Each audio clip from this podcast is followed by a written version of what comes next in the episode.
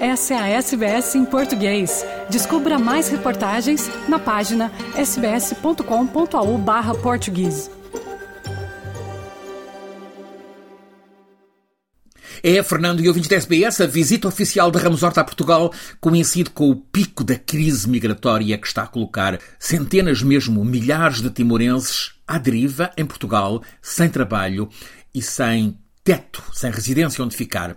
O presidente timorense reuniu-se em Lisboa tanto com o primeiro-ministro António Costa como com o presidente da República, Marcelo Rebelo de Sousa, e ouviu desde que está ativada uma estrutura transversal a vários ministérios e também instituições para tratar o acolhimento aos migrantes timorenses. Portugal, através deste conjunto de entidades, está a atuar todos os dias para poder criar condições de permanência que não na rua, que não como sem-abrigo, de cidadãos timorenses. Para além dos apoios institucionais eh, do Estado, há também grande envolvimento da sociedade civil, designadamente aquela que teve, de alguma forma, relacionamento com Timor, gente, portugueses que estiveram em Timor, que estão a organizar múltiplas iniciativas, desde almoços para, para todos.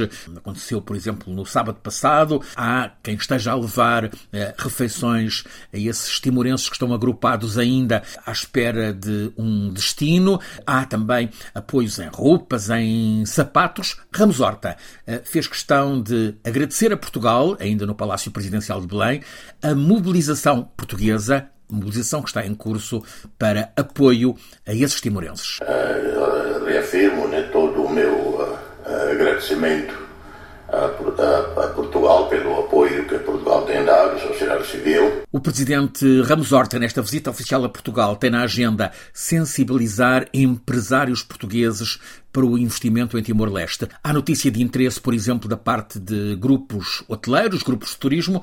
Ramos Horta vai intervir na Web Summit, que hoje tem início e que se prolonga por toda esta semana em Lisboa. Francisco Sena Santos, a SBS, em Portugal.